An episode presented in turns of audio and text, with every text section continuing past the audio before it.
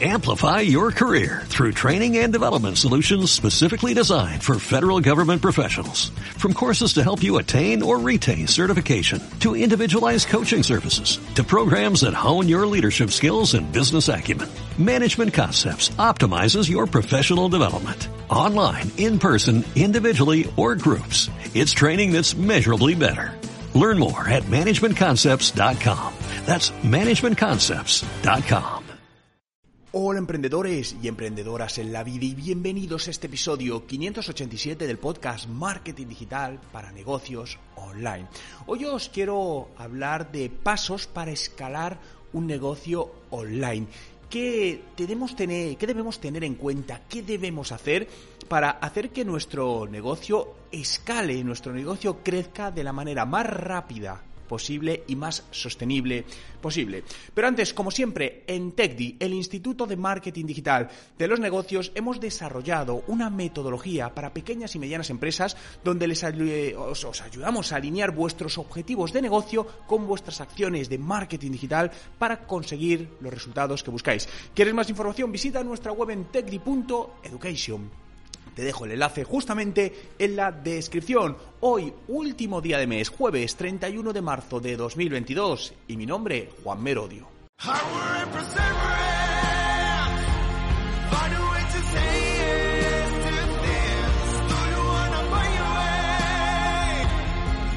Y recuerda, no hay nada que no puedas hacer en tu vida. Ocho pasos para escalar tu negocio online. Escalar significa, obviamente, crecimiento, llevar a nuestro negocio a un siguiente nivel, a un siguiente paso. Y para ello te quiero hablar de ocho pasos, dado la redundancia, que debes tener en cuenta, pero antes de ello, tienes que pensar si realmente quieres escalar, si realmente quieres crecer y si es así, ¿Cuál es el motivo? ¿Por qué quieres crecer? ¿Por qué te digo esto? Porque, bueno, pues en principio cualquier persona que tiene un negocio y le va más o menos bien, dice, oye, yo quiero llevarlo al siguiente nivel, quiero hacerlo más grande. Pero tienes que pensar que hacer es crecer un negocio, escalar un negocio tiene un precio. Y no solo te hablo de un precio de inversión económica, sino de un precio personal. Cuanto más grande es un negocio, probablemente más responsabilidades van a caer, más tiempo te va a dedicar, más problemas vas a, tener. ¿Y por qué te digo esto? Porque tienes que tenerlo muy claro. hace años nosotros vivimos una situación de escalamiento de un negocio y no nos gustó, ¿no? Eh, hicimos, luego, de hecho, dimos la vuelta, dimos marcha atrás, porque cuando empezamos a escalar nos dimos cuenta que estamos pagando un precio personal demasiado alto para lo que nosotros concebíamos como nuestro estilo de vida. Bien, no quiere decir que no sea correcto, por supuesto, pero tiene que estar alineado con lo que tú quieres en la vida. Hay personas que dicen, oye, yo estoy dispuesto a estar 18 horas de lunes a domingo para que esto escale y estar todo el día viajando, tal. Perfecto, genial. Pero hay otras personas que dicen, oye, mira, yo es que tengo un estilo de vida que a mí me gusta mantener este estilo de vida. Entonces, por eso te digo que tengas muy claro antes de cuál es el motivo por el cual quieres escalar. Si lo tienes claro, primer paso, estate convencido que tu modelo de negocio es sólido. Es decir, que el modelo de negocio que tienes es estable y lleva un tiempo que te lo ha confirmado. ¿Por qué te digo esto? Sobre todo en los momentos en los cuales estamos viviendo que la economía es muy caótica y hay cosas que funcionan bien por el contexto de mercado. Es decir, en estos dos últimos años, eh, el confinamiento, por ejemplo, ha hecho que ciertos negocios repunten y funcionen muy bien, pero ha pasado y empiezan a caer. No sé, os puedo. Negocios que todos conocéis, ¿eh? Zoom, Netflix, que tuvieron un boom, pero ahora han caído. Bien, llevémoslo esto a nuestro negocio, a nuestra empresa. Estate, convencido, tienes que tenerlo claro, que tu modelo de negocio es un modelo de negocio estable y que no depende de una coyuntura puntual del mercado. Obviamente, el mercado, el contexto te va a influir, ¿no? Pero es importante que, que sí percibas que eso tiene sentido escalarlo porque va a haber negocio a través de ello.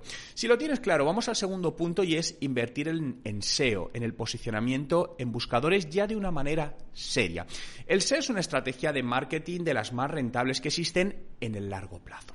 Claro, Ayer justamente hablaba con una, una, persona que quería empezar a montar su negocio, iba a hacer un pequeño lanzamiento, y me decía, oye Juan, me han dicho que invierta en SEO. Y le digo, no sé quién te lo ha dicho, pero mi recomendación es que no lo hagas. ¿Por qué? Porque vas a empezar a lanzar el negocio. No sabes ni siquiera si te va a funcionar. El SEO probablemente no te empieza a dar resultados hasta dentro de un año.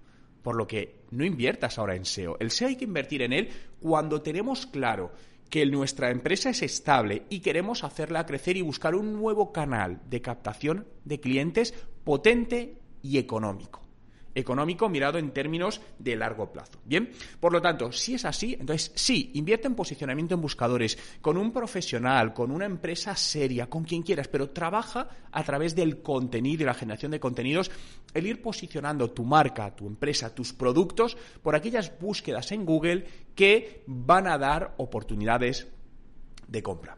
Tercero, simplifica y sistematiza.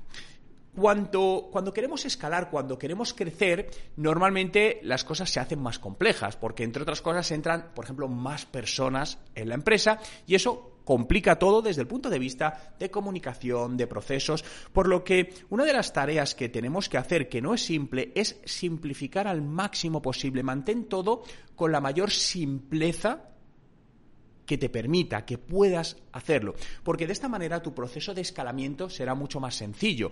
Porque si para pasar de 10 a 20 empleados complicas mucho los procesos, pues imagínate si tienes que pasar de 20 a 80, ¿vale? Se va a complicar demasiado.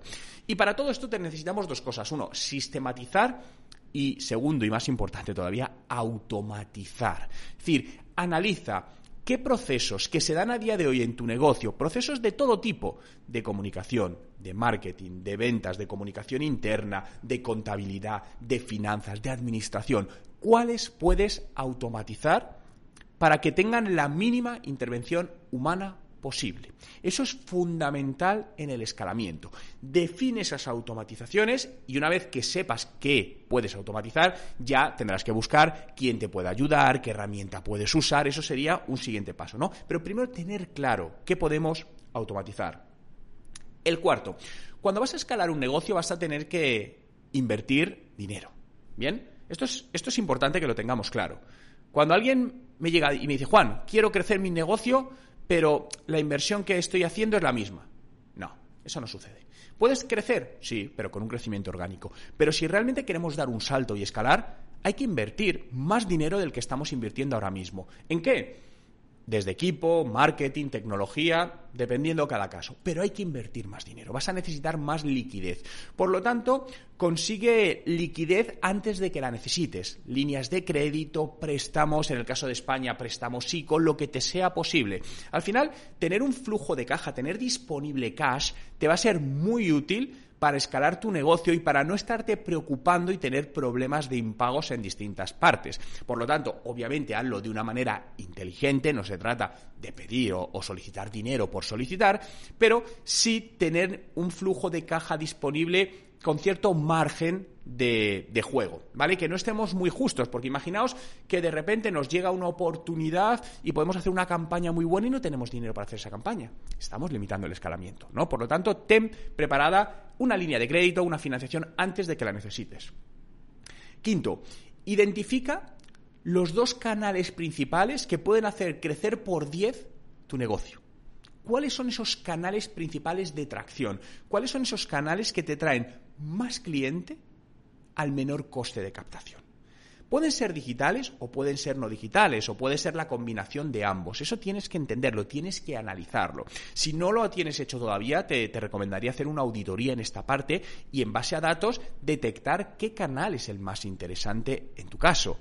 Porque esto puede variar según las empresas. Hay empresas que vemos que, por ejemplo, los canales de publicidad en redes sociales son súper rentables. Hay empresas que este canal no le funciona y le está funcionando el SEO. Hay canales que les está funcionando la publicidad en Google. Bien, ¿cuál es el tuyo con el cual puedes escalar? Bien, ahí a lo mejor dices, oye, yo estoy escalando con publicidad en Google y es que veo que si multiplico por dos la inversión multiplico por dos o por tres las ventas. Bien, ahí tenemos un canal donde podemos crecer. Puede haber otros canales que estén limitados. Oye, yo tengo este canal que sí que me funciona muy bien, pero no es escalable, es que no puedo invertir más en él o no tengo opción. Bien, pues ese no sería un principal canal de tracción. Sexto, delega responsabilidades. En el momento que quieres escalar, si, si, actualmente eres el hombre o la mujer orquesta, que haces todo, casi todo, o todo tiene que pasar por ti, tienes que aprender a delegar y a confiar en tu equipo sin que pase por ti muchas cosas. Claro, sé lo que puedes estar pensando en este momento, ya Juan, pero es que eso me da miedo, a ver si toman malas decisiones.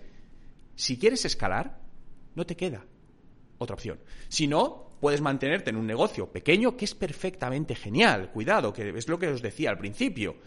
Y tú gestionas todo, controlas todo. Pero si quieres escalar no te queda otra opción, porque si no te vas a convertir en un tapón. Y eso lo veo constantemente en muchas pequeñas empresas, que el jefe es el tapón constante de todos los retrasos.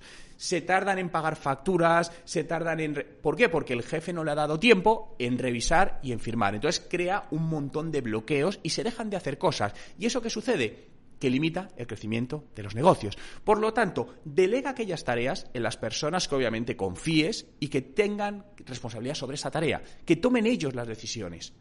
No seas tú, que no todo tenga que pasar por ti, sobre todo, insisto, si quieres escalar. Séptimo, diversifica tus productos o líneas de negocio. Podemos escalar con la línea de negocios actual, con el modelo de negocios actual, pero replantéate cómo puedo diversificar productos o diversificar audiencias. Diversificar productos me refiero a, ¿puedo crear una nueva línea de productos?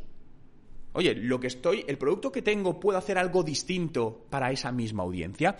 O diversificar audiencias. Oye, este producto no me vale para esta audiencia, pero puedo ir a otra audiencia con este producto o un producto similar. En definitiva, ¿cómo puedes llegar a un mercado más grande a través de ese nuevo mercado o a través de la adaptación de productos?